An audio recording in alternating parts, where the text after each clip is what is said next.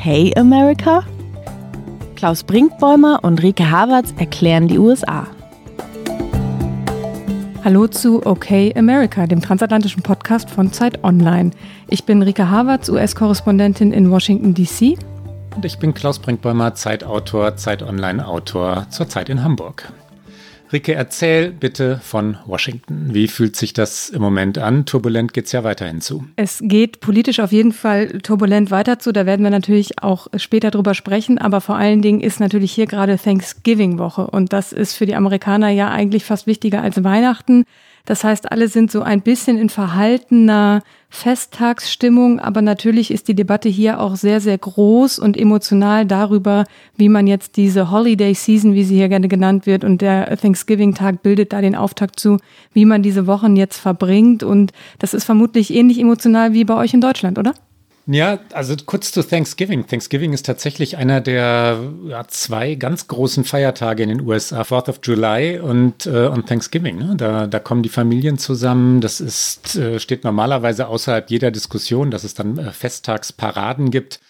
Was Covid-19 angeht, ist der Black Friday, der normalerweise auf Thanksgiving folgt, der ähm, weitgehend verkaufsoffene Freitag danach ähm, eine Konsumschlacht, sondersgleichen, weil da alles heruntergesetzt wird um 80, 90 Prozent und weil dann die Läden und Supermärkte gestürmt werden, ein noch viel größeres Ereignis. Aber ich glaube, der fällt auch aus diesmal, oder? Der ist so ein bisschen ins Digitale verlegt wie alles. Also Online-Shopping ist natürlich eh schon eine große Sache in den USA und ich bekomme seit gefühlt zwei Wochen täglich irgendwelche Mails, wo ich irgendwann mal was bestellt habe, auch wenn ich gar nicht auf irgendwelchen Newsletterlisten sitze. Da bekomme ich jeden Tag Mails mit jetzt schon Black Friday Sale und ich sag mal, jeder wäre verrückt, wer jetzt gerade was zum normalen Preis kauft.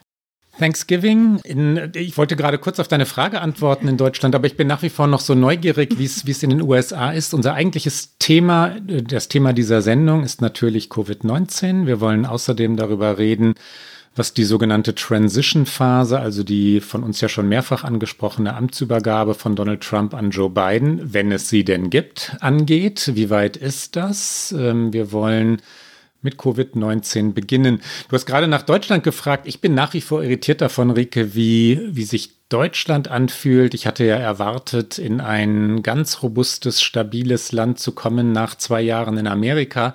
Und wie du weißt, die Zahlen hier steigen auch. Und trotzdem glaube ich, ist es robuster, solidarischer. Ja, große Teile der Bevölkerung tragen das mit, was die Regierung hier beschlossen hat, auch wenn es Demonstrationen gibt.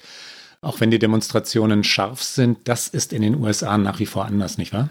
Ja, das ist ein bisschen anders. Ich bin zwar in einem Umfeld, wo ich auch das Gefühl habe, eigentlich alle nehmen es wirklich sehr, sehr ernst. Washington DC ist gerade noch so eine kleine Blase, sage ich mal, in einer immer roter werdenden, also die New York Times färbt ähnlich wie auch bei Zeit Online, das zum Beispiel der Fall ist, werden die Fälle von gelb nach orange zu rot eingefärbt mit steigender Anzahl und in den USA ist fast überall wirklich Hotspot mittlerweile. Also wenn man sich diese große Fläche anguckt, gibt es nur wenige, wo es noch nicht so ist und die wenigen sind meistens extrem ländlich und rural, also wo einfach sehr, sehr wenige Menschen nur wohnen. Aber auch da wird es schlimmer.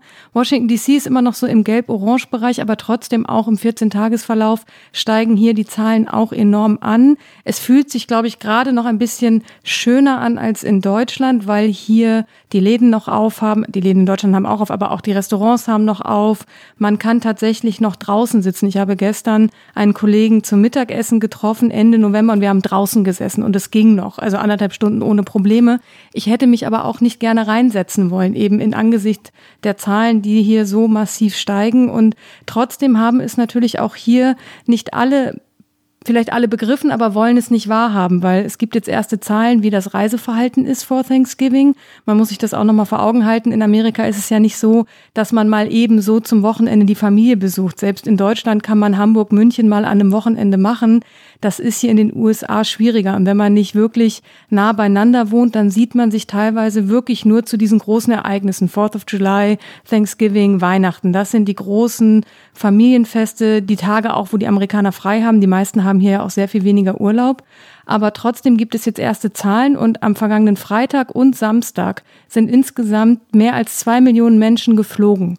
Und das, obwohl die Center for Disease Control, also hier die Behörde, die im Grunde vergleichbar mit dem Robert Koch Institut immer sagt, wie soll man sich verhalten, wie entwickelt sich alles. Äh, Dr. Anthony Fauci ist immer der amerikanische Drosten Und die haben letzte Woche dazu aufgerufen, bitte nicht zu reisen zu Thanksgiving, auch wenn es schmerzhaft ist. Und jetzt zeigt sich, zwei Millionen Menschen sagen, ich möchte aber trotzdem meine Familie sehen. Emotional kann ich das nachvollziehen. Rational ist es eigentlich in dem, was wir hier jeden Tag sehen. Es gibt mehr als 170.000 Neuinfektionen am Tag hier im Land. Das ist 170.000. Das ist halt schon eine Nummer. Und trotzdem sind halt viele jetzt auf dem Weg durchs Land. Und es werden ja nicht nur alle fliegen, viele werden auch mit dem Auto fahren. Und ich glaube, dass wir hier nochmal einen sehr viel dramatischeren Anstieg an Zahlen sehen werden in den kommenden Wochen. Ja, die amerikanischen Zahlen sind ja wirklich erschütternd. 12,4 Millionen Infizierte waren es zuletzt, äh, knappe 260.000 Tote. Es gibt diverse Hochrechnungen, die davon ausgehen, dass es am Ende, wenn es denn ein Ende gibt, 500.000 Tote, 600.000 Tote sein werden. Das sind ja Zahlen, die man sich kaum auszusprechen traut. Die Zahlen sind apokalyptisch verglichen mit Deutschland und äh, Freunde, mit denen ich im Moment ähm, per E-Mail oder Skype oder wie auch immer rede, sagen, also mein bester Freund zum Beispiel, der, der gerade in den Südstaaten unterwegs war, dass dort immer noch von Covid-19 geredet wird in dem Ton der, ja, der Trump-Veranstaltungen, dass also Regierungsanweisungen, jetzt trage, gibt es ja von Trump nicht, aber von örtlichen Bürgermeistern oder Gouverneuren gegebene Anweisungen, wo es dann heißt, jetzt setzt bitte mal Masken auf oder haltet Abstand ein, dass das immer noch als Einschränkung der persönlichen Freiheit gedeutet wird. Und zwar flächendeckend, ja, dass das in Städten ja, vor allem im Süden im, oder im konservativeren Landesinnern noch immer dazu führt, dass, dass halt die nächste Welle und dann wieder die nächste Welle durchs Land ziehen. Äh, die USA finden keine Strategie. Sie finden sie einfach nicht. Ne? Sie können sich nicht einigen darüber, was diese Pandemie ist, ob sie eine wirkliche nationale Bedrohung ist, ob es überhaupt wirklich eine Pandemie ist oder dann doch eher eine Art Grippe. Sie können sich nicht über die Wirklichkeit verständigen und entsprechend nicht über die Strategie. Wir haben darüber hier schon öfters geredet. Mein, mein bester Freund äh, ist Arzt in New York und hat mir heute geschrieben, dass er glaubt, dass es genauso wird wie im März, April, dass die Zahlen genauso zurück, äh, zurückkommen werden. Also diese dramatischen, apokalyptischen Zahlen wie es im Frühjahr in New York war, als hätte das Land nichts gelernt aus dem, was äh, Anfang des Jahres dort passiert ist. Ja, das befürchte ich tatsächlich leider auch. Eine Freundin meiner Vermieterin hier ist äh, Krankenschwester in einem Hospiz und die hat im Grunde das ganze Jahr in Selbstisolation verbracht, um überhaupt arbeiten zu können, wird mittlerweile alle zwei Tage auf Covid getestet. Wenigstens wird sie getestet. Es gibt ja auch viel Pflegepersonal, das nicht getestet wird und trotzdem weiterarbeitet. Auch sie sagt, es ist überhaupt kein Ende in Sicht. Sie weiß überhaupt nicht, wie sich diese Situation verbessern soll. Und um da mal so ein paar konkrete Beispiele zu bringen, natürlich ist es ähnlich wie in Deutschland. Wir kennen das föderale System. Die Bundesstaaten haben hier natürlich sehr viel Eigenverantwortung, aber gerade der Vergleich zu Deutschland zeigt ja, es gibt regelmäßige Treffen der Ministerpräsidenten mit der Kanzlerin. Angela Merkel spielt aus meiner jetzt entfernten Sicht schon eine gewichtige Rolle auch und sie ist sichtbar in der Öffentlichkeit und ihr Wort hat auch Gewicht. Der Präsident der Vereinigten Staaten, der es noch ist, Donald Trump, ist nicht sichtbar in dieser Krise. Er spricht nicht über Corona. Vielleicht möchte man sich das auch gar nicht mehr wünschen nach den vergangenen Monaten, wo er eigentlich immer nur gesagt hat, es ist nicht schlimm und sich nach seiner eigenen Erkrankung hingestellt hat und wie Superman aufgeführt hat, weil es ja ihm jetzt so viel besser geht als vorher. Aber es gibt halt keine nationale Strategie. Es gibt, New York hat alle Schulen wieder geschlossen, was natürlich für alle, die dort Kinder haben, ein Desaster ist, wieder ins Homeschooling zurückzukehren, aber natürlich konsequent, weil die Zahlen sind wieder gestiegen. Michigan ist in den Teil-Lockdown gegangen. Da werden also Geschäfte gerade geschlossen, die Fitnessstudios sind wieder zu. In Ohio gibt es eine Sperrstunde. Ab 10 Uhr abends darf man nicht mehr rausgehen. Es gibt Reisewarnungen oder auch nicht. Und dann gibt es so Bundesstaaten wie Florida, wo im Grunde nichts reglementiert ist. Und das führt natürlich auch dazu, dass vermutlich sehr viele Menschen sagen, na ja, wenn ich nach Florida reisen kann, warum soll ich denn das dann nicht tun? In unruhigen Zeiten ist zuverlässiger Journalismus besonders wichtig. Damit Sie stets informiert bleiben, bieten wir Ihnen den Zugang zu allen Artikeln auf Zeit Online sowie zur digitalen Ausgabe der Zeit. Und das vier Wochen kostenlos. Weitere Informationen zu dem Angebot finden Sie unter zeit.de slash Zugang. Städte wie Albuquerque zum Beispiel sind neue Hotspots. In New York, das du gerade angesprochen hast, hatte sich Gouverneur Cuomo feiern lassen. Ähm, wir hatten ihn übrigens auch mal gefeiert in diesem Podcast für seine Entschlossenheit und dafür, wie gut seine Pressekonferenzen verglichen mit denen Donald Trumps waren. Also für ja, rhetorische Kunst. Ja, er hat, er hat Dinge benannt, an denen Trump immer irgendwie vorbeimanövriert hat. Ähm, aber auch Cuomo wird überrascht, wie alle in New York, mit welcher Wucht das jetzt zurückkommt.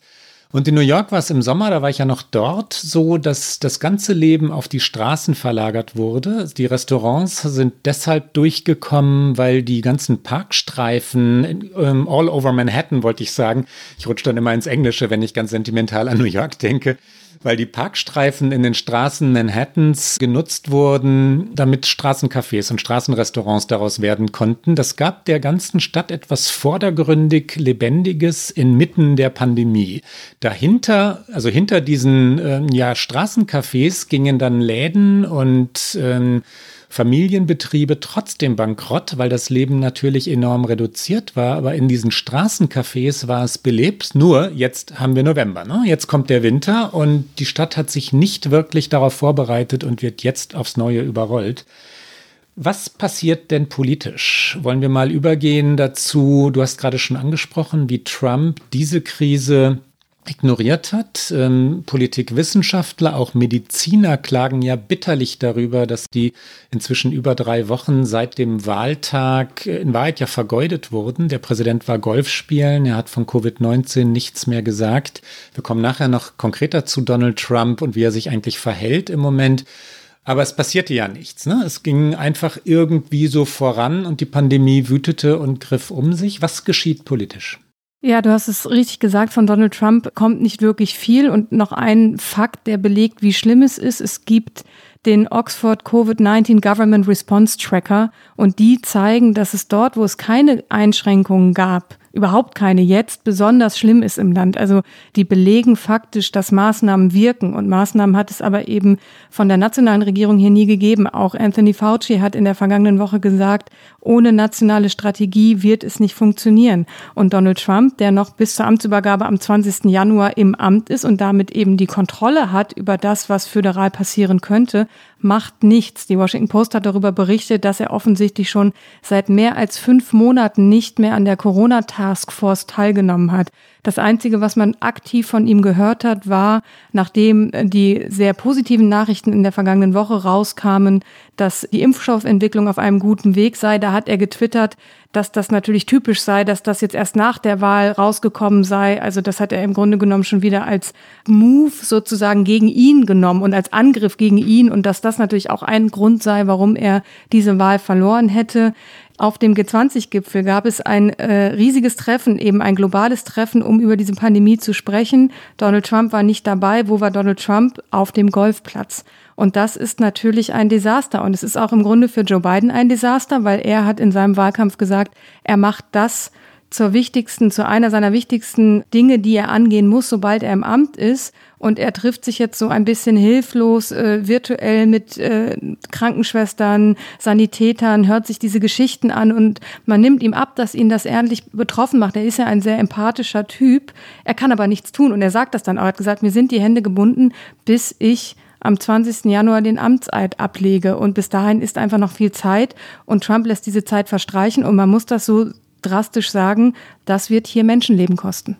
Auch ähm, Hilfspakete, über die ja mehrfach diskutiert wurde, sind noch immer nicht beschlossen. Es ging im, in, so im Finale des Wahlkampfes darum, ob ein zweites gewaltiges Billionen-Hilfspaket äh, noch durch den Kongress gebracht werden könnte. Das ist gescheitert. Das ist daran gescheitert, dass sich Demokraten und Republikaner ja auf gar nichts einigen können und eben auch darauf nicht.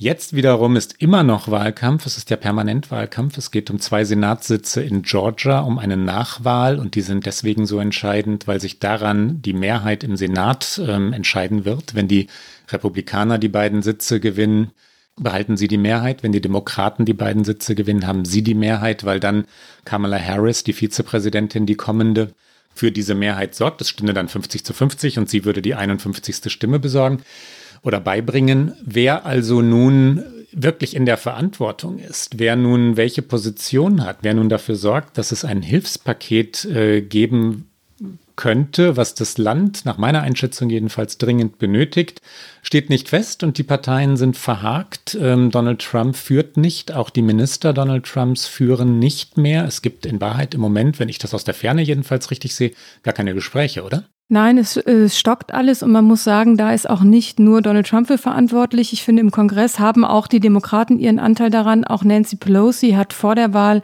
aus wahltaktischen Gründen eine Einigung über dieses zweite Hilfspaket blockiert. Mitch McConnell sowieso auch. Da gibt es jetzt nur Berichte darüber, dass Mitch McConnell sagt, ja, also und die Republikaner an sich, jetzt wo es so positive Impfstoffnachrichten gibt, sollten wir auf jeden Fall den Umfang eines zweiten Hilfspaketes reduzieren, weil bald ist dann ja alles wieder gut. Und woran die Demokraten sehr hängen, ist eine Aufstockung des Arbeitslosengeldes. Die gab es schon aus dem ersten Hilfspaket, das waren 600 Dollar. Und äh, die wollen sie eigentlich jetzt auch mit dem zweiten Hilfspaket wieder verabschieden, weil in den USA ist das Arbeitslosengeld geringer und auch nicht so lang andauernd wie in Deutschland. Das heißt, die Leute sind hier sozial nicht gut abgesichert. Ganz schnell ist man in prekären Verhältnissen und da wollen die Demokraten eigentlich ran. Aber äh, die Republikaner sagen, gerade dieses aufgestockte Arbeitslosengeld ist eigentlich nur ein Anreiz, nicht arbeiten zu gehen. Ich finde, das ist in einer derzeitigen Lage, in der sich dieses Land befindet, eigentlich eher zynisch, so daran zu gehen. Einmal noch ein paar Zahlen. Im Oktober sind immer noch mehr als elf Millionen Menschen hier im Land arbeitslos. Und in der vergangenen Woche, also in der Woche vor Thanksgiving, haben mehr als 740.000 Menschen einen Antrag, einen ersten Antrag auf Arbeitslosenhilfe gestellt. Und wenn man sich hier umschaut, überall die Tafeln, also das, was in Deutschland Tafeln sind, da sind lange, lange, lange Schlangen vor. Die Menschen haben wirklich, also teilweise, und das muss man auch sagen, obwohl wir in den USA sind, hungern hier. Die können sich nicht ihr Essen leisten, weil sie einfach durch die Pandemie ihren Job verloren haben weil sie wenig Rücklagen haben und weil die soziale Absicherung nicht so weit reicht, dass sie wirklich sich ernähren können. Und wenn man diese Bilder sieht, dann äh, verstehe ich auch die Wut auf die Politik in Washington, die sich da gegenseitig blockiert aus äh, taktischen Manövern.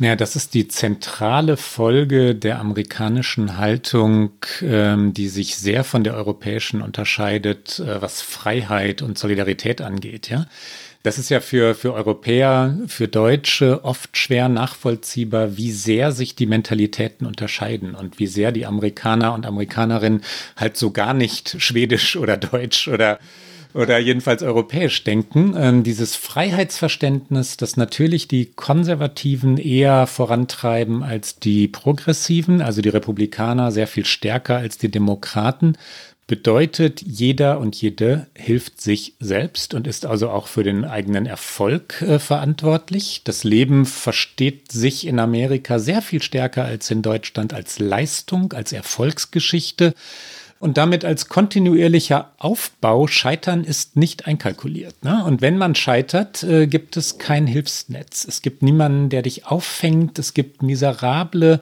Krankenversicherungssysteme, es gibt äh, so gut wie keine Arbeitslosenhilfe, es gibt ganz wenige freiwillige Einrichtungen, äh, wo, also so Suppenküchen oder dergleichen, weil das einfach nicht Teil der Mentalität ist.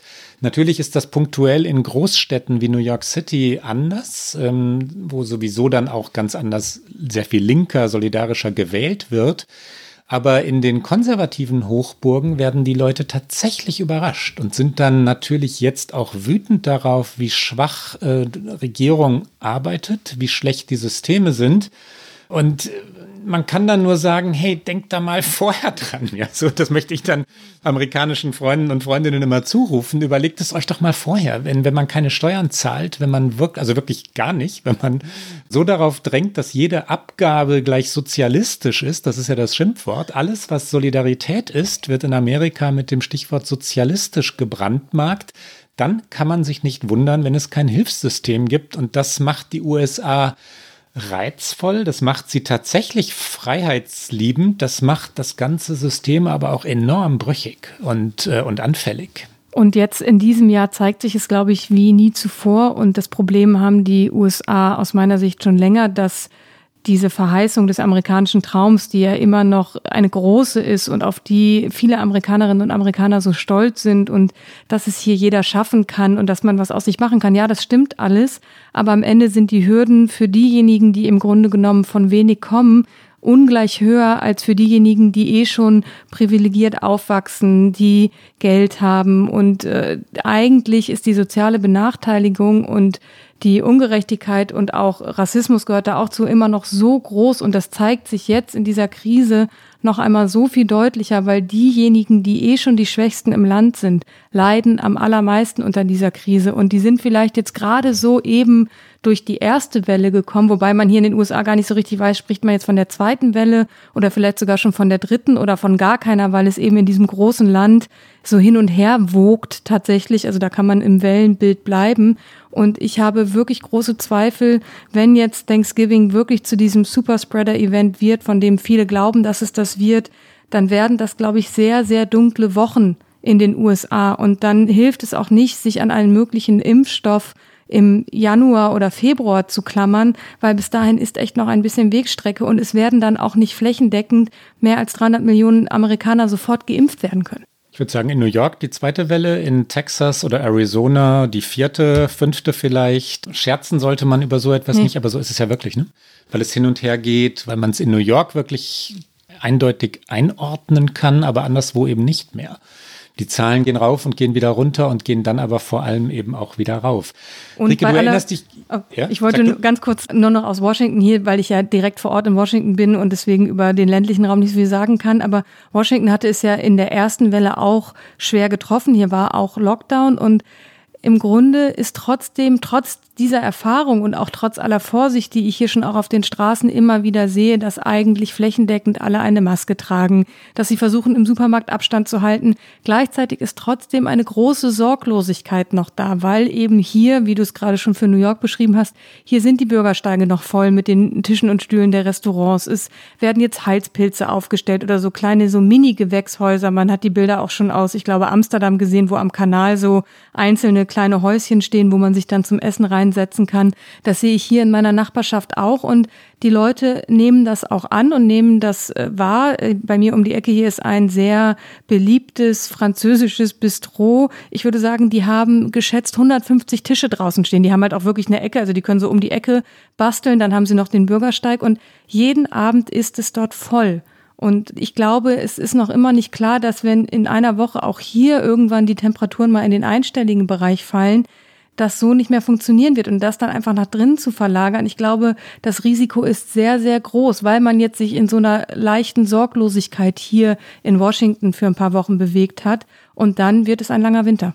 Wir hatten, das weißt du so gut wie ich, vor dem Beginn unserer Podcast-Aufnahmen ein wunderschönes Exposé oder Thesen, Themenpapier verfasst, wo wir jede Menge schöne Themen ähm, In einer schnöden Excel-Tabelle. Ja, ja, was wir alles mal besprechen wollten in dieser hoffentlich, wie wir damals dachten, wunderbaren Reihe. Und dann ging es natürlich um die Wahl und um Trump und um Trump und um Trump und um Covid und wieder um Trump.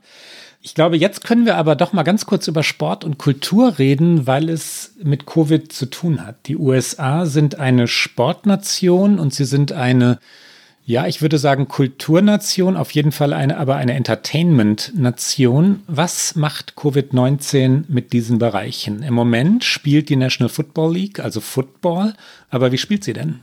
Die National Football League äh, ist am Laufen und die muss auch laufen, weil da unfassbar viel Geld dran hängt. Also wenn man sich an die Diskussion in Deutschland über den Bundesliga-Start erinnert oder auch über den Abbruch der Saison und dass die dann wieder frühzeitiger in den Spielbetrieb gehen konnten. Ich erinnere mich noch, das war eine große Debatte, warum dürfen die Fußballer jetzt wieder, was wir aber nicht dürfen. Und natürlich ist der finanzielle Aspekt ein großer und der ist hier in den USA bei der NFL, ich würde sagen, das ist die lukrativste aller Ligen hier.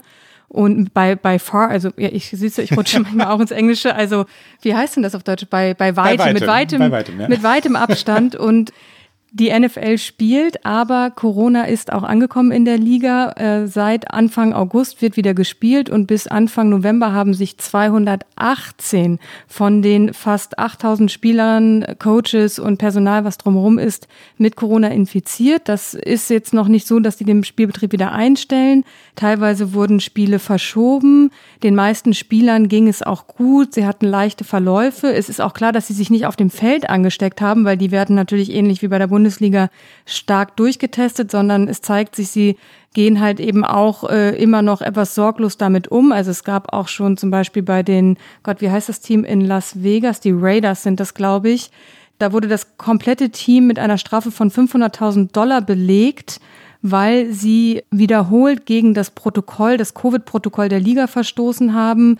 Es gibt Spieler, die sieht man in Restaurants, in Gruppen. Teilweise wird sich bei der Nanny zu Hause angesteckt. Also es ist da angekommen, aber sie wollen es auf jeden Fall durchziehen. Und zwar soll der Super Bowl wie geplant am 7. Februar stattfinden. Ich bin skeptisch, ob sie das werden äh, durchhalten können. Und natürlich, was das Atmosphärische angeht, die Stadien sind leer, es ist sehr limitiert an, äh, wie viele Zuschauer zuschauen können. Und das ist eigentlich hier ein Riesenevent immer, Football, American Football. Das ist halt der Sport für die meisten Amerikanerinnen und Amerikaner. Meine Freunde, ich weiß es, als ich hier an der Uni war, war im Grunde jedes Wochenende Tailgate. Also man ist mit dem Auto irgendwo hingefahren, hat aus dem Kofferraum heraus den Vorbericht zum Spiel gehört, hat äh, Bier getrunken und dann hat man das Spiel entweder im Stadion Gegrillt. geguckt. Grillen, Grillen ist, wichtig. ist, wichtig. Tailgating ist Grillen, ja. Genau, Grillen ist ganz wichtig. Ich war direkt natürlich beim Bier. Das wirft kein gutes Licht auf meine Studienzeit hier.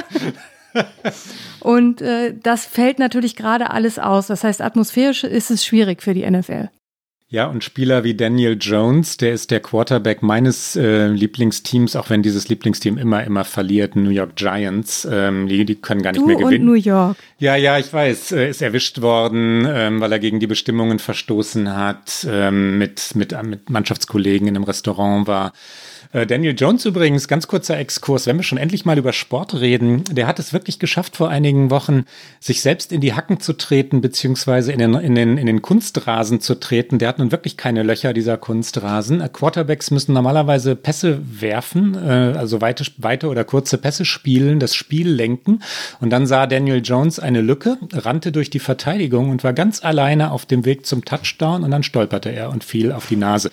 So sind die New York Giants. Das ist eine der berühmtesten berühmtesten Szenen dieses Jahres und wird eine der berühmtesten Szenen der Football-Geschichte werden. Magst du eigentlich Football? Guckst du gerne Football?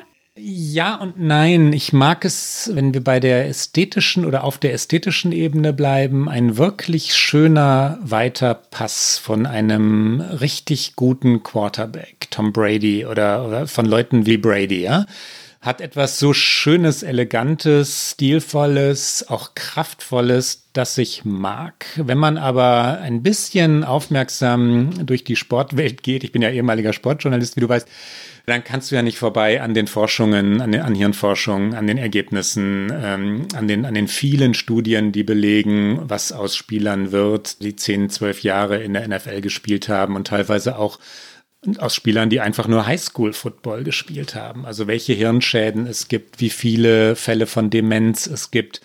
Das Spiel ist richtig gefährlich und die NFL versucht diese Daten immer wegzuwischen und äh, das hat etwas Ausbeutendes. Ähm, die Spieler werden nicht wirklich aufgeklärt.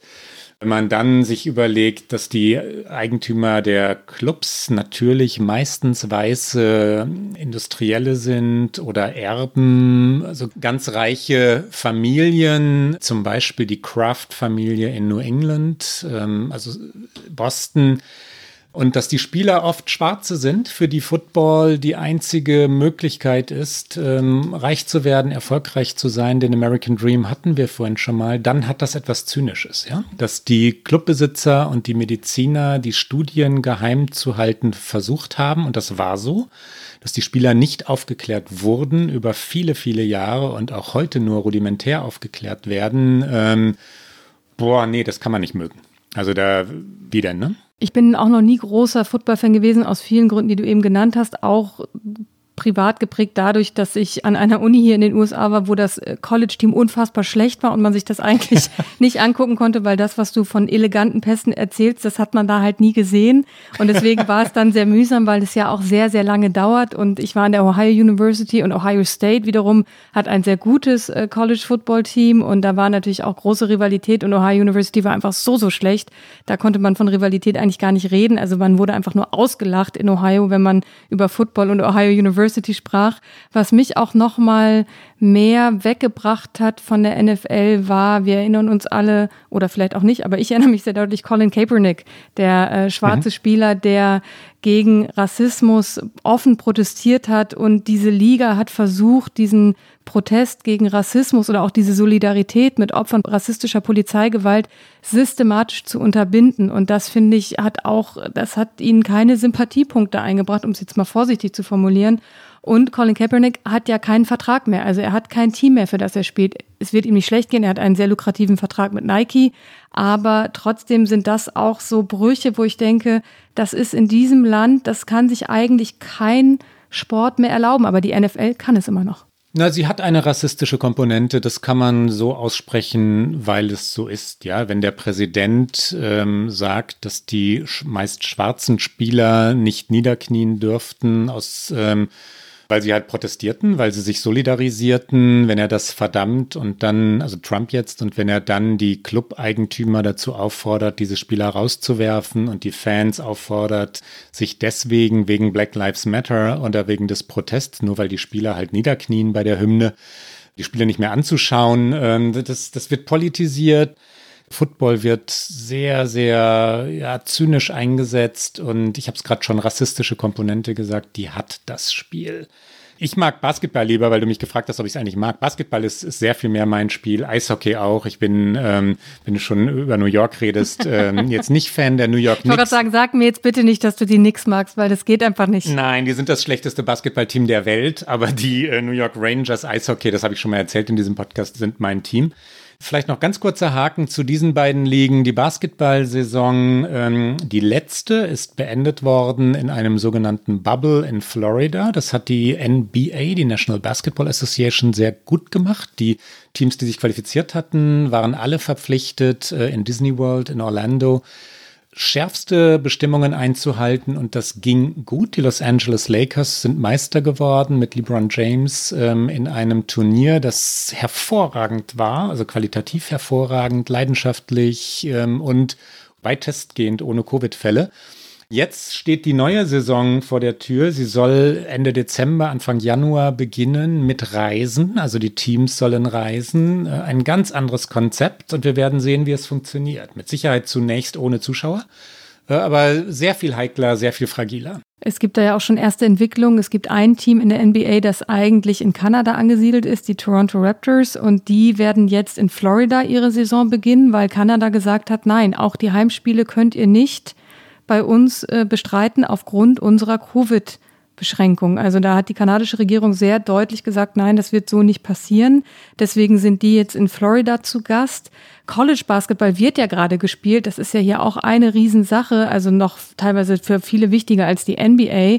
Und da gibt es gerade ständig neue Verschiebungen, Erkrankungen. Ich glaube, dass eben College Basketball auch so und Colleges insgesamt hier zu so einem Super Spreader Ort werden könnten, weil einfach dort alles, was an, an Abstandsregeln, an Distanzierung, das wird da alles nicht gut eingehalten. Jetzt, da haben wir wieder den Bogen zu Thanksgiving. Viele kommen natürlich auch von den Colleges, fahren nach Hause zu ihren Eltern, um Thanksgiving zu feiern. Also da vermengt sich wieder alles und beim College Basketball auch auf dem Feld. Also da, ich finde, das ist schon ein Indikator dafür, wie es bei der NBA laufen könnte und Du hast gerade schon Eishockey angesprochen. Wenn du über New York sprichst, muss ich natürlich über die Blackhawks kurz sprechen in Chicago. Ich war nämlich in Chicago, als sie 2015 den Stanley Cup gewonnen haben. Und ich habe noch nie, wirklich noch nie so eine euphorisierte Stadt, naja, vielleicht doch auch Chicago, als die Cubs, die Major League Baseball gewonnen haben. ich war, ich habe beides erlebt und die, also unglaublich. Also es war wirklich und also vor allen Dingen die Blackhawks sind jetzt auch nicht irgendwie das Spitzenteam, das jetzt ständig den Stanley Cup holt. Und aber die Eishockey-Liga hat natürlich noch ein größeres Problem. Das soll im Januar wieder losgehen. Da gibt's aber natürlich diverse Teams, die in Kanada angesiedelt sind. Es ist eine gemeinsame Liga zwischen den USA und Kanada. Und die sind auch eigentlich sehr viel mehr abhängig von Zuschauern. Das ist ihr wirtschaftliches Einkommen, weil es nicht so eine Maschinerie ist wie die NFL, wie die Football-Liga. Also da gibt es auch den Plan, dass es losgehen soll. Ich sehe nicht, wie das passieren soll. Baseball hat das Problem gerade nicht, weil Baseball wird nicht gespielt im Winter. Die haben erst wieder im nächsten April, die hatten das Drama ja schon in der ersten Welle, weil sie eine verkürzte Saison spielen mussten und das ähm, bei dem amerikanischen Sport, das war, glaube ich, da haben sehr viele hier geweint. Ja, und wenn äh, wir über Basketball reden, für unsere sportinteressierten Zuhörer und Zuhörerinnen noch eine Nachricht. Dennis Schröder äh, wechselt zu LeBron James nach Los Angeles, was ich wirklich schön finde. Dennis Schröder ist ein deutscher Spielmacher, der also jetzt tatsächlich die Chance hat, äh, im nächsten Jahr mit den Los Angeles Lakers, dem berühmtesten Basketballteam der Welt, amerikanischer Meister zu werden. Ich hoffe, dass jemand zuschauen wird. Ganz kurz in die Kulturwelt, bevor wir zur ernsten Politik zurückkehren. Ja? Auf jeden Fall. Der Broadway ist geschlossen. Die äh, knapp 80, glaube ich, sind es Theater dort äh, sind natürlich geschlossen. Die Metropolitan Opera hat die ganze Saison 2021 abgesagt. Die meisten Opernhäuser in Amerika tun das, weil die Vorstellungen, die Inszenierungen natürlich enorme Vorbereitungszeit auch verlangen. Und auch die amerikanische Kultur ist nicht abgesichert. Wir haben vorhin über das Sicherungssystem gesprochen. Versicherungen gibt es kaum. Die Künstler und Künstlerinnen sind abhängig von normalerweise eher niedrigen Gagen. Ich rede jetzt nicht von den größten Diven der Metropolitan Opera, sondern von dem Chor, von dem Orchester, von den Leuten, die, die hinter der Bühne helfen, von denen, die die Kostüme nähen und die fallen tief, weil es kein Solidarsystem gibt, ja, weil es kaum Hilfen gibt und äh, die Metropolitan Opera hat vor einigen Wochen mal Zahlen veröffentlicht, dass sie dadurch 80 Millionen Dollar verliere, also durch Covid-19. Das kann inzwischen auch schon wieder aktualisiert sein. Die Zahl ist einige Wochen alt, wie gesagt. Wird sie überhaupt wieder öffnen können? Also wird eine Institution wie die Metropolitan Opera Covid-19 überstehen? Das ist tatsächlich nicht sicher. Das äh, Brookings Institution, eins der größeren Thinktanks hier in den USA, hat schon im Sommer einmal eine Analyse gemacht, wie schwer es den Kulturbetrieb treffen wird und hat da schon geschätzt, dass mehr als 2,7 Millionen Jobs verloren gehen und das ist eine riesen, eine wirklich eine Riesenzahl und dass vor allen Dingen auch die, äh, die Städte sehr leiden werden dass auch natürlich Verkäufe zurückgehen, weil natürlich an Theatern, es hängt, ist ja nicht nur der Eintritt, also gerade Broadway hast du angesprochen, drumherum ist ja eine ganze Industrie an Merchandising, an auch Touren durch das Theater, dann äh, Restaurants, Bars, die sich im Grunde genommen nur um diese Theater herum ansiedeln. Und es ist überall auf der Welt für Kulturschaffende, glaube ich, hart. Auch in Deutschland haben wir natürlich diese Debatte. Da gab es auch im Sommer große Debatten darum, wie wird Kulturschaffenden geholfen und auch eben den kleineren Künstlern. Es gibt ja nicht nur den großen Broadway, es gibt Off-Broadway, es gibt sehr, sehr viele Performance-Arts-Künstler, Bands, also alles mögliche, Konzertveranstalter und die leiden in den USA eben auch, weil es keine Sicherung gibt, noch einmal mehr. Und man muss sich, ich glaube zum Beispiel, der Sport wird einiges überleben, weil der Sport so eine krasse Maschine hier ist. Ich glaube, ganz, ganz viel an Kultur werden wir nicht wiedersehen in den USA. Die großen Häuser, ich glaube, ja, die werden sich retten können, aber vieles Kleines, vieles Kreatives, vieles, was auch nicht so ganz mainstreamig ist, was aber trotzdem wichtig ist und seinen Platz hat, wird verloren gehen. Ähnlich übrigens auch ähm, noch ein ganz kleiner Haken auf dem Literaturmarkt, wo ähm, die Zahlen gar nicht so schlecht sind. Die Amerikaner und Amerikanerinnen kaufen Bücher in diesen Monaten, aber sie kaufen sie nicht beim kleinen Familienbuchladen um die Ecke, sondern sie bestellen bei Amazon oder bei den ganz, ganz großen Läden. Und das sorgt jetzt schon für ein Sterben dieser vielen wunderbaren, äh, ja, kleinen Buchläden um die Ecke, ja, die die USA haben und die wunderschön sind, oft in Verbindung mit Cafés, die natürlich auch nicht geöffnet sind im Moment. Da gibt es jetzt schon ein Massensterben, was tragisch ist, weil die nicht zurückkommen werden. Ich gehe gefühlt jede Woche hier in meine Lieblingsbuchhandlung um die Ecke, freue mich immer, wenn ich da viele Menschen drin sehe, also so viele wie halt eben rein dürfen nach den Beschränkungen und man wird da mittlerweile, muss man da Fieber messen lassen, bevor man da reingeht, aber ich nehme das alles in Kauf, um dann dort auch die Bücher zu kaufen, die ich nicht lesen kann. Das ist im Grunde für mich das Tragische. Ich kaufe, kaufe, kaufe Bücher und kann sie nicht lesen, aber ähm, hoffe darauf, dass es irgendwann dazu kommen wird, dass äh, der Mann, über den wir dann, glaube ich, jetzt noch ein bisschen sprechen, nicht noch irgendwann einen Golfball verschluckt oder sonstiges und man wieder aktuell schreiben muss, sondern dass es ein bisschen ruhiger wird und dann auch wieder Zeit fürs Lesen ist. Bestimmt, es wird ganz ruhig werden in den USA. Trump wird ja, sich zurückziehen. Doch meine Hoffnung nicht. Fox News wird verstummen oder oder ernsthaften Journalismus machen. Tucker Carlson, Sean Hannity werden sagen, dass sie alles falsch gemacht haben in den Trump-Jahren. Ja, okay, ich bin nicht so naiv, aber ich hoffe natürlich darauf, dass mit dem Präsidenten Joe Biden nicht noch abends um äh, 20 Uhr der Tweet kommt, auf den man reagieren muss, weil er einfach so viel auslöst und dass es irgendwie dann mal einen ruhigen Abend für ein bisschen Buchlektüre gibt. Nimm mir die Hoffnung nicht, Klaus. Ricke, Joe Biden hatte Geburtstag. Joe Biden ist jetzt 78 Jahre alt. Er war im Wahlkampf 77 Jahre alt. Wir haben es oft genug äh, erwähnt. Jetzt, wie gesagt, 78. Was tut er? Wie, was, was hörst du von Biden? Von beiden hört man tatsächlich relativ viel. Er ist äh, jeden Tag im Grunde genommen unterwegs. Als äh, Medienvertreter kriegt man jeden Abend eine E-Mail mit seinem Programm für den nächsten Tag. Manchmal heißt es da nur, er trifft sich mit seinen Übergangsberatern, aber in dieser Woche hat er einige Mitglieder seines künftigen Kabinetts vorgestellt, auch für die internationale Politik wesentlich. Seinen zukünftigen Außenminister hat er vorgestellt. Also er versucht alles, er ist am Arbeiten, er ist dran. Ich finde, er wirkt auch eigentlich zehn Jahre jünger als im Wahlkampf, weil natürlich ein gewisser Druck einfach weg ist. Ich finde, er ist ein bisschen agiler, klingt so böse, so meine ich das gar nicht. Also, aber ich finde, er wirkt er wirkt befreiter, weil er jetzt einfach auch, jetzt kann er in die Arbeit gehen, jetzt ist er auch in Terrain, was er einfach kann. Er ist ja ein erfahrener Politiker, du hast sein Alter gerade angesprochen. Und er und Kamala Harris sind jeden Tag am Start, sind irgendwo, reden mit Menschen, versuchen Dinge voranzutreiben, bilden ihr Kabinett, stellen auch natürlich dann noch die sogenannten Senior Advisor, also wichtige andere Beraterinnen und Berater ein. Anders als äh, Donald Trump. Er ist nicht so sichtbar, Klaus. Donald Trump schweigt und spielt Golf und dass er schweigt, ist tatsächlich ja erstaunlich genug. Welche Stille? Also du solltest dringend Bücher lesen, solange Donald Trump schweigt. Die Washington Post hat eine wunderschöne Statistik veröffentlicht. Ähm, Donald Trump hat seit dem Wahltag, die Statistik ist von Montag, es werden jetzt noch zwei, drei Wörter hinzugekommen sein, aber Donald Trump hat seit dem Wahltag 8143 Wörter gesagt. Ja, das ist sein Ergebnis über 18 Tage. Er hat zuvor, damit man das vergleichen kann, also 8143 Wörter in 18 Tagen. Er hat vorher im Durchschnitt in, in diesem Jahr pro Tag 8398 Wörter gesprochen. Und er hat am letzten Tag des Wahlkampfes 55.000 Wörter gesprochen. Ja, 55.000 Wörter an einem Tag, weil er geredet, geredet, geredet hat. Ähm, und plötzlich ist er still. Ich glaube, das ist wichtig, weil wir in den vergangenen Wochen mehrfach davon gesprochen haben, gibt er diese Wahl eigentlich verloren und lässt er die Amtsübergabe zu? Versteht er, dass das Wahlergebnis das Wahlergebnis ist?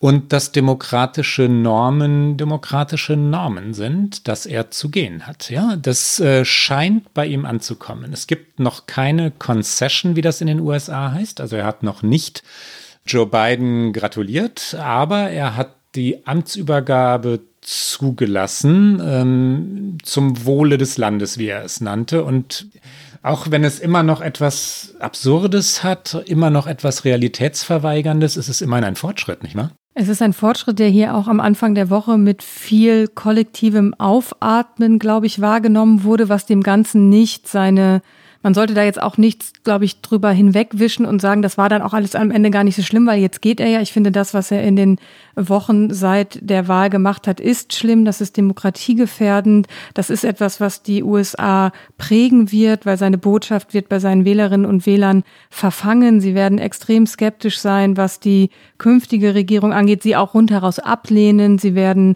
noch weniger vom Staat halten. Also insofern finde ich, darf man da nicht zu erleichtert darüber sein, aber er hat eben Anfang der Woche gesagt, okay, ich habe es autorisiert, dass dieser Übergabeprozess gestartet wird. Vorausgegangen war dem Ganzen, dass in Michigan, einer der umkämpften Bundesstaaten, wo Donald Trump gehofft hatte, Wahlergebnisse noch anfechten zu können, dass die bestätigt worden war. Er hatte ja noch versucht, Einfluss zu nehmen. Es gab in Michigan die besondere Situation, dass auch Republikaner über die Bestätigung dieses Wahlergebnisses mit entschieden haben. Und es hätte da tatsächlich zu einer Pattsituation kommen können. Und das ist aber nicht passiert. Am Montag ist es glatt durchgegangen. Es wurde, Michigan hat bestätigt, äh, das Wahlergebnis, dass Joe Biden diesen Bundesstaat gewonnen hat. Und fast auch Pennsylvania, äh, Nevada, äh, Georgia, all diese Staaten bestätigen jetzt sukzessive die Wahlergebnisse, weil bis zum 8. Dezember muss das passieren. Und ich glaube, mit Michigan, das war der Moment am Montag, an dem Donald Trump begriffen hat, was alle seine engeren Berater ihm auch gesagt haben, der juristische Korridor, um diese Wahl noch zu verändern, zu stehlen. Er findet ja, es ist eine gestohlene Wahl, aber im Grunde genommen hat er versucht, sie von Joe Biden zurückzustehlen. Dieser Korridor ist jetzt zu und deswegen hatte er dann, glaube ich, kaum noch eine andere Wahl. Er hält aber natürlich trotzdem an seiner Botschaft weiter fest, weil von Niederlage spricht er trotzdem nicht. Er will natürlich auch kein Verlierer sein. Also Loser sind für ihn ja die schlimmsten. Er macht sich immer über sie lustig. Und er muss natürlich auch sehen, wie geht er aus dieser Wahlniederlage raus in sein Leben nach der Präsidentschaft. Ich habe gerade überlegt, wie jetzt eigentlich weitermachen, aber die, ähm, na, ich wollte einmal den Übergang finden zu dem Begriff Squattergate. Kennst du den? Squattergate schon gehört? ja. Squattergate ist erfunden von Jimmy Kimmel, dem Comedian. Squatter ist ein Verb, das so etwas bedeutet wie niederlassen, hinhocken und damit kann man auch den Toilettengang meinen, ja, to Squatter. Und wir hören mal einmal hinein, Jimmy Kimmel über Donald Trump und Squatter Gate und darüber, dass Donald Trump sich an eine Arbeit klammere, die er gar nicht mache. So etwas habe Jimmy Kimmel auch noch nicht erlebt. I'm Jimmy, I'm the host. Thank you for watching. Thank you for joining us on, uh, what is this, week three of our election night coverage? It is now day 20 of Squatter Gate. And we still haven't seen the president concede. We've barely even seen the president. On Saturday, they had a virtual G20 summit with leaders from 19 other countries. Instead of participating in that, Trump was busy tweeting. 13 minutes into the summit, he took a break to write The fake news is not talking about the fact that COVID, in quotes for no reason, is running wild all over the world, not just in the US. I was at the virtual G20 meeting early this morning, and the biggest subject was COVID. no kidding. saying COVID is the biggest subject at the G20 is like saying, I was at the uh, Oscars, all they talked about was movies. It was ridiculous. and then he skipped the session that was devoted to pandemic response to play golf again. You can see here his caravan of golf carts. There he is. Uh, ain't doing Jack Nicholas is at it. He's as graceful as a dump truck. He golfed on Saturday and Sunday this weekend. I've never seen a guy try so hard to keep a job he doesn't even do. This is his schedule today. This is his public schedule. No public events. Again, nothing.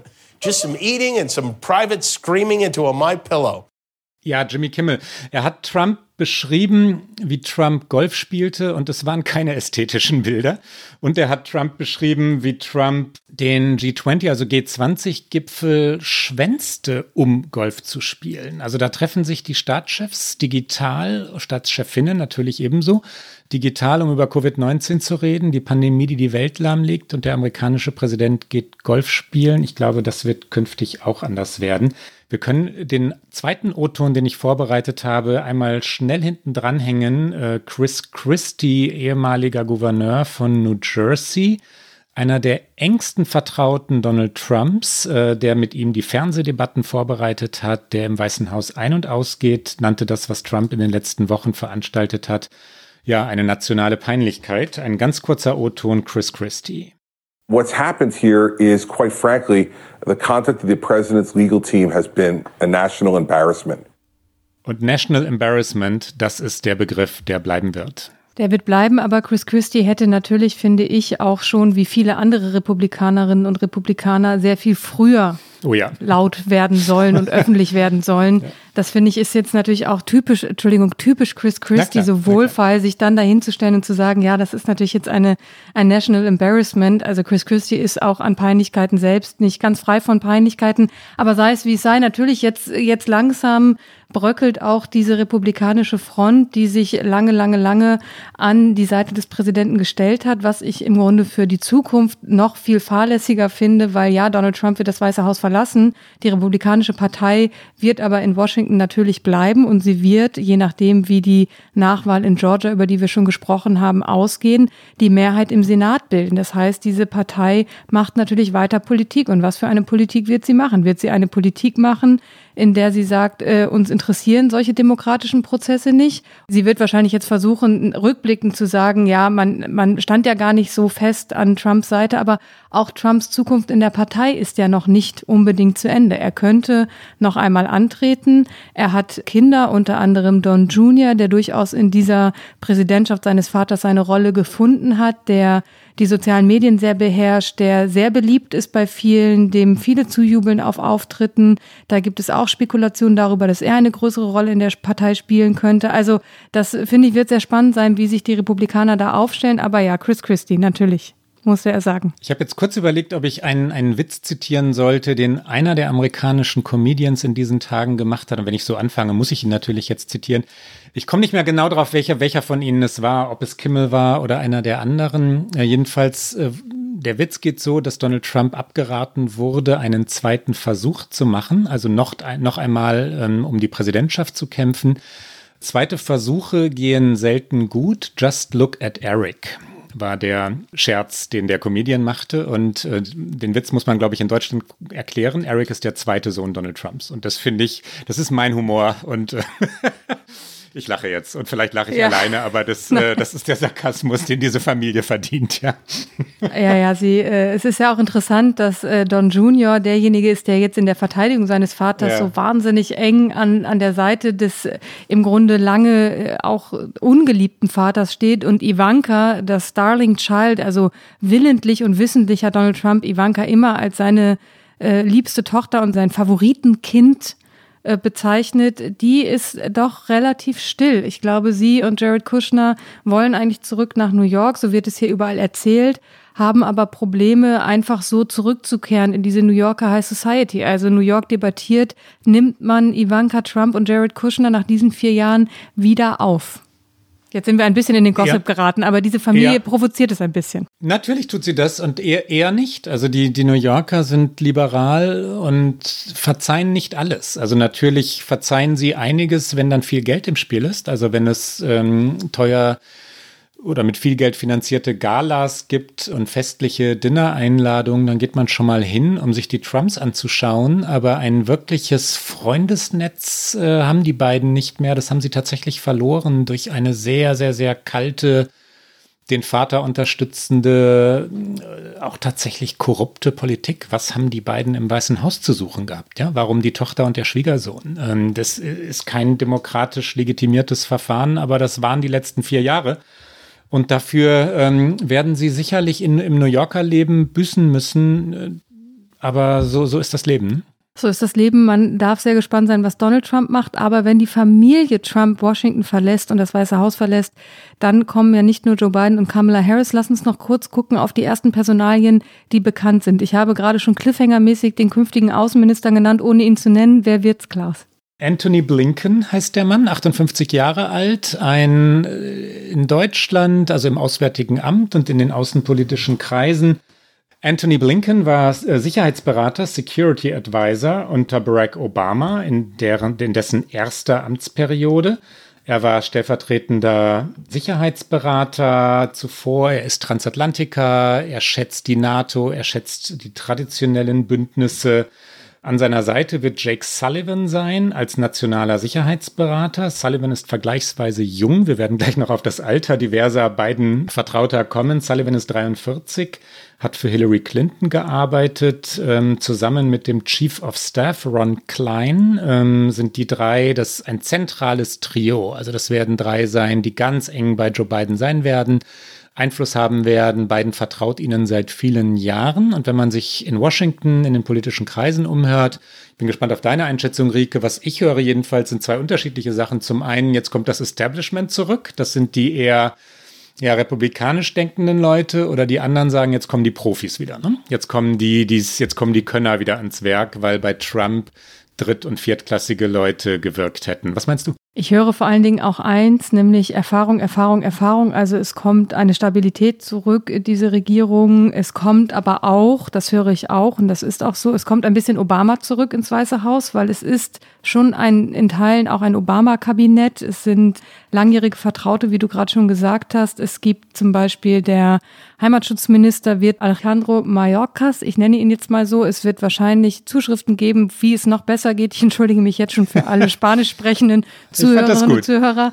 Und er wird der erste äh, Latino sein, der für Einwanderung zuständig ist. Er hat unter Obama an dem DACA-Programm mitgearbeitet, also an dem wegweisenden Programm, was minderjährige illegale Einwanderinnen und Einwanderer geschützt hat. Ähm, er wird also sicherlich vieles zurückdrehen von dem, was Trump in der Sachen Einwanderungspolitik gemacht hat. Das sind erstmal alles kompetente äh, Entscheidungen. Aber natürlich die andere Seite, und die hört man hier auch, ist, es ist auch kein Kabinett, was jetzt nach vorne geht. Also es sind ja noch nicht alle Posten besetzt, bei weitem noch nicht, aber es könnte auch noch ein bisschen jünger und diverser werden und nicht ganz so sehr Establishment. Nee, aber es gibt auch ähm, Entscheidungen, die, die gerade auf dem progressiven äh, Flügel der Demokraten begrüßt werden. Janet Yellen ist die erste Frau, die Finanzministerin wird in der 231-jährigen Geschichte, glaube ich, ähm, des Treasury, wie es in den USA heißt, also Finanzministeriums, die erste Frau, die es führen wird. Und das sind dann tatsächlich diese berühmten gläsernen Dächer. Ähm, das wird durchbrochen. Yellen war Vorsitzende der Fed, der Federal Reserve, bis 2018. Donald Trump ähm, hat, ich bin nicht ganz sicher, ihren Vertrag nicht verlängert oder sie tatsächlich gefeuert. Er konnte jedenfalls nicht mit ihr. Und jetzt kehrt sie zurück in diesem sehr wichtigen Amt. Avril Haines wird die erste Frau als Direktorin der nationalen ja, Geheimdienste, also Director of National Intelligence, wie es in den USA heißt. Auch dort also die, eine, eine Premiere, die erste Frau. Und das sind Schlüsselpositionen im Kabinett. Das ist nichts, was, was Kosmetik wäre, sondern das sind ganz, ganz, ganz zentrale Rollen in Amerika. Director of National Intelligence ist einer der wichtigsten Posten, die es gibt. Wenn man dann aber noch nimmt, wir wollten ja einmal noch zum Alter kommen, äh, John Kerry, ähm, das hat mich wirklich gewundert, ja. John Kerry kehrt zurück und der ist 76 Jahre alt. Warum muss der 78-jährige Joe Biden den 76-jährigen John Kerry, der unter Obama Außenminister war, zurückholen? Naja, als Climate Czar, wie das in Amerika heißt, Klimazar ist eine etwas schiefe Übersetzung, also sagen wir mal Sonderbevollmächtigter für Klimafragen. Das hat schon seinen Hintergrund, weil Kerry für die USA das Pariser Klimaabkommen verhandelt hat. Aber, oh Mann, es gibt Jüngere, ne? Ja, das stimmt. Wobei jetzt, jetzt breche ich hier die Jüngere, die Lanze für John Kerry. Aber ich, ich mag ihn ich schätze ihn sehr. Ich habe ihn äh, in diesem Jahr in Berlin einmal erlebt und ich finde, er ist halt auch glaubhaft in seiner Rolle, aber natürlich, es hätte da andere andere Menschen gegeben, die das auch hätten besser ausfüllen können. Und ich finde, es ist ja nicht nur, es geht ja nicht nur darum, dass, also es geht natürlich auch darum, dass man Frauen in Schlüsselpositionen besetzt, auch der erste Latino, der dann äh, für Einwanderungspolitik äh, zuständig wäre. Aber ich finde, trotzdem könnte man das auch und sollte man das auch noch etwas breitere Füße stellen. Und du hast es gerade schon gesagt, Jake Sullivan mit 43 ist quasi so der Jüngste. Und das heißt ja nicht, dass, also ich, es sind natürlich auch Karrieren, die sich erstmal aufbauen müssen, aber das Durchschnittsalter ist halt schon sportlich, sagen wir es mal so. Ja, und Klima ist ein Thema der Zukunft und dabei können wir es vielleicht auch bewenden lassen. Wenn Carrie die Welt rettet, werde ich diese Worte zurückholen und mich entschuldigen. Aber die, ähm, für mich ist die Signalwirkung bei einem so zentralen und wichtigen und eben auch in die Zukunft gerichteten Thema jetzt nicht fulminant, ja. Und die Begeisterung hielt sich in Grenzen. Also die Begeisterung in der Klimabewegung in den USA und also war jetzt nicht, nicht so, dass man, dass man sein eigenes Wort nicht mehr gehört hätte. Ne? Das ist vielleicht fast schon ein schönes Schlusswort für uns, Klaus, ja. weil wir sind wie immer, rauschen wir so durch die Stunde durch und haben ja auch noch unsere schöne Lieblingsrubrik, weil einzige Rubrik Get Out. Aber lass uns doch noch einen ganz kurzen Ausblick machen wie kommen denn die USA äh, pandemiemäßig und politisch durch diesen Winter? Ist äh, Ende Januar alles gut? Nein, natürlich nicht. Aber es wird, das kann man jetzt, glaube ich, tatsächlich sagen, äh, einen Präsidenten Joe Biden und eine Vizepräsidentin Kamala Harris geben. Ich kann mir die Amtsübergabe am 20. Januar noch nicht vorstellen. Werden Donald Trump und Ehefrau Melania wirklich dort stehen? Also neben äh, Biden, neben dem Ehepaar Biden, wird es eine Amtsübergabe im klassischen Sinne geben? Bringt Donald Trump das über sich? Ja, werden die beiden mit die beiden meine ich jetzt Biden und Donald Trump äh, im Oval Office sitzen, wird Trump dort eine Stunde lang Biden erklären, wie das so geht. Ähm, Biden weiß, wie das so geht. Er war Vizepräsident unter Obama Obama hat das übrigens über sich gebracht. Er hat mit Donald Trump, den er in Wahrheit verachtet und nicht ernst nimmt, äh, zusammengesessen, hat ihm eine Übergabe angeboten. Da gab es ein solches Gespräch. Ob wir das jetzt erleben, bezweifle ich eher. Also ich glaube, Trump. Ja, den Witz mit den Tranquilizern habe ich leider ja. schon in einer unserer früheren Folgen verbraucht. Ich glaube, Trump wird sich krank melden an dem Tag. Er wird, äh, er wird äh, nicht da sein. Golfen. Golfen, genau. Und ähm, ansonsten ist natürlich nicht alles gut. Nein, äh, also wir werden eine Rückkehr zu internationalen Bündnissen erleben. Äh, die NATO wird gestärkt werden. Biden wird Deutschland als Partner wieder ernst nehmen. Aber die Covid-Krise bleibt, die großen amerikanischen Probleme bleiben, die langfristigen, ähm, heiklen internationalen Themen. Jetzt nur mal einmal das Iran-Abkommen nennend und viele weitere gibt es natürlich im Mittleren Osten vor allem bleiben. Und dann beginnt die Arbeit erst. Das ist genau das Schlusswort, was ich gerade machen wollte, nämlich fast alle Menschen, mit denen ich hier gesprochen habe, in den äh, Tagen nach der Verkündung, dass Joe Biden es geschafft hat, äh, die begeistert waren, die auf der Straße waren und gefeiert haben, haben alle dann an irgendeinem Punkt gesagt, aber jetzt geht die Arbeit los. Und das ist eigentlich ein schönes Schlusswort für heute. Und dann kommen wir jetzt zu unserer Lieblingsrubrik Get Out.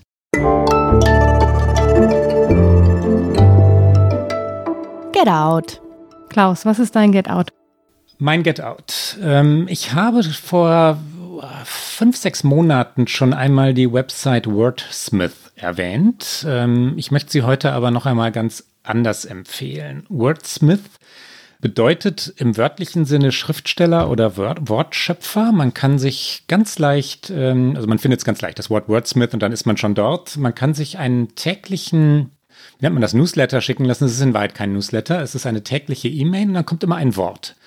Und wenn man wirklich, wirklich die englische Sprache liebt und das amerikanische Englisch liebt und ähm, in die Historie und die Begriffe, die Wortschöpfungen, amerikanische Literatur verliebt ist, und ich wage all das von mir zu behaupten, wie hinreißend ist das? Ja, das heutige Wort, also am heutigen Dienstag, an dem wir diesen Podcast live aufnehmen, war Quaternion. Ähm, Quaternion ist a set of four persons, also ein Quartett. Ich hatte das so noch nicht gehört, Quaternion. Das gibt es oder wurde zum ersten Mal dokumentiert äh, 1384. Wordsmith äh, stellt normalerweise die Wörter, also wie gesagt, jeden Tag gibt es ein seltenes, originelles und vor allem aber wunderschönes Wort, stellt diese Wörter thematisch zusammen. Also sie schaffen auch noch eine wirkliche Dramaturgie. Ja?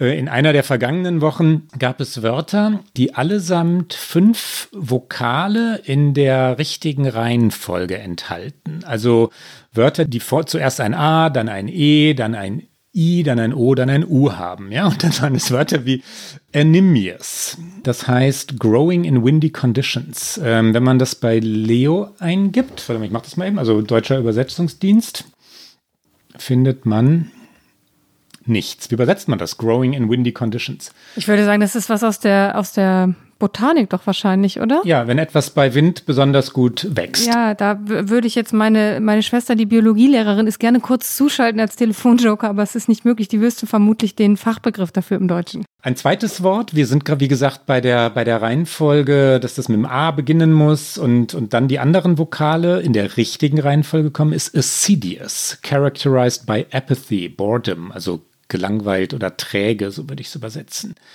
Oder Caseous, Caseous, so würde ich es aussprechen, Caseous, bluish or grayish green, also ein graues Grün.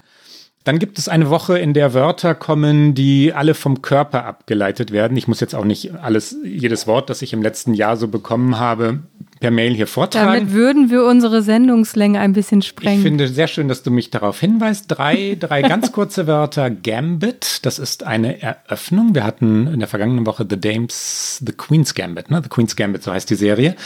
Gambit ist also eine Eröffnung, in der man ein kleines Teil opfert, um etwas Größeres zu erreichen. Ist also auch ein Schlachtenbegriff und selbstverständlich vor allem ein Schachbegriff. Oder flat-footed, das bedeutet ja uninspiriert. Oder ham-handed, das mag ich auch sehr gern. Das ist, wenn man taktlos ist, lacking social grace. Ähm, solche Wörter lernt man, wenn man Wordsmith abonniert und ich kann das unseren Hörerinnen und Hörern nur empfehlen. Liebe Rike, dein Get Out. Das letzte fand ich besonders schön, das kannte ich nämlich auch noch Ham-handed nicht. ist toll, oder? das ist super. Mein Get Out heute ist ein bisschen äh, thematisch. Ich möchte etwas Kultur online empfehlen. Und zwar gibt es hier in Washington das Kennedy Center. Die haben eine nicht nur normalerweise äh, ein tolles Programm, wenn sie denn äh, spielen könnten. Die haben eine wirklich unglaublich tolle Website mit ganz umfangreichem jetzt digitalem Programm. Einiges davon ist frei, anderes auch nicht. Man könnte da also auch unterstützen, wenn man das möchte, um eben über diese Pandemie hinweg zu helfen. Da gibt es zum Beispiel einen äh, Ausschnitt aus Beethovens Siebte ähm, gespielt vom National Symphony Orchestra und das ist ganz, ganz toll. Es ist nur relativ kurz, aber man sieht halt einen Wimmelbildschirm von Zoom und alle spielen ihre Instrumente und es klingt trotzdem gut. Also das ist zum Beispiel was, was ich sehr empfehlen kann.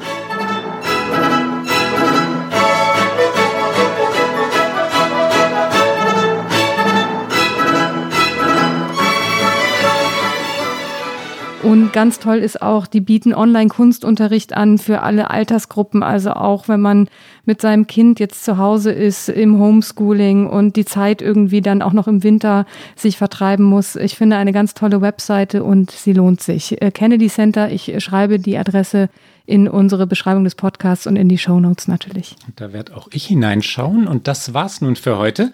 Sie hören uns, wie Sie wissen, immer donnerstags. Heute waren wir live zu Gast auf der IQ Digital Guidance Conference. Vielen Dank für die Einladung. Sie hören uns also immer donnerstags auf Zeit Online und auf allen guten Podcast-Kanälen. Und nächste Woche leider nicht mehr live bei der Konferenz. Vielen Dank für die Einladung. Die nächste Folge hören Sie am 3. Dezember. Und wenn Sie uns schreiben wollen, dann erreichen Sie uns wie gewohnt unter okamerica.zeit.de. Bis dahin. Bis bald. Okay America ist ein Podcast von Zeit Online, produziert von poolartists.de.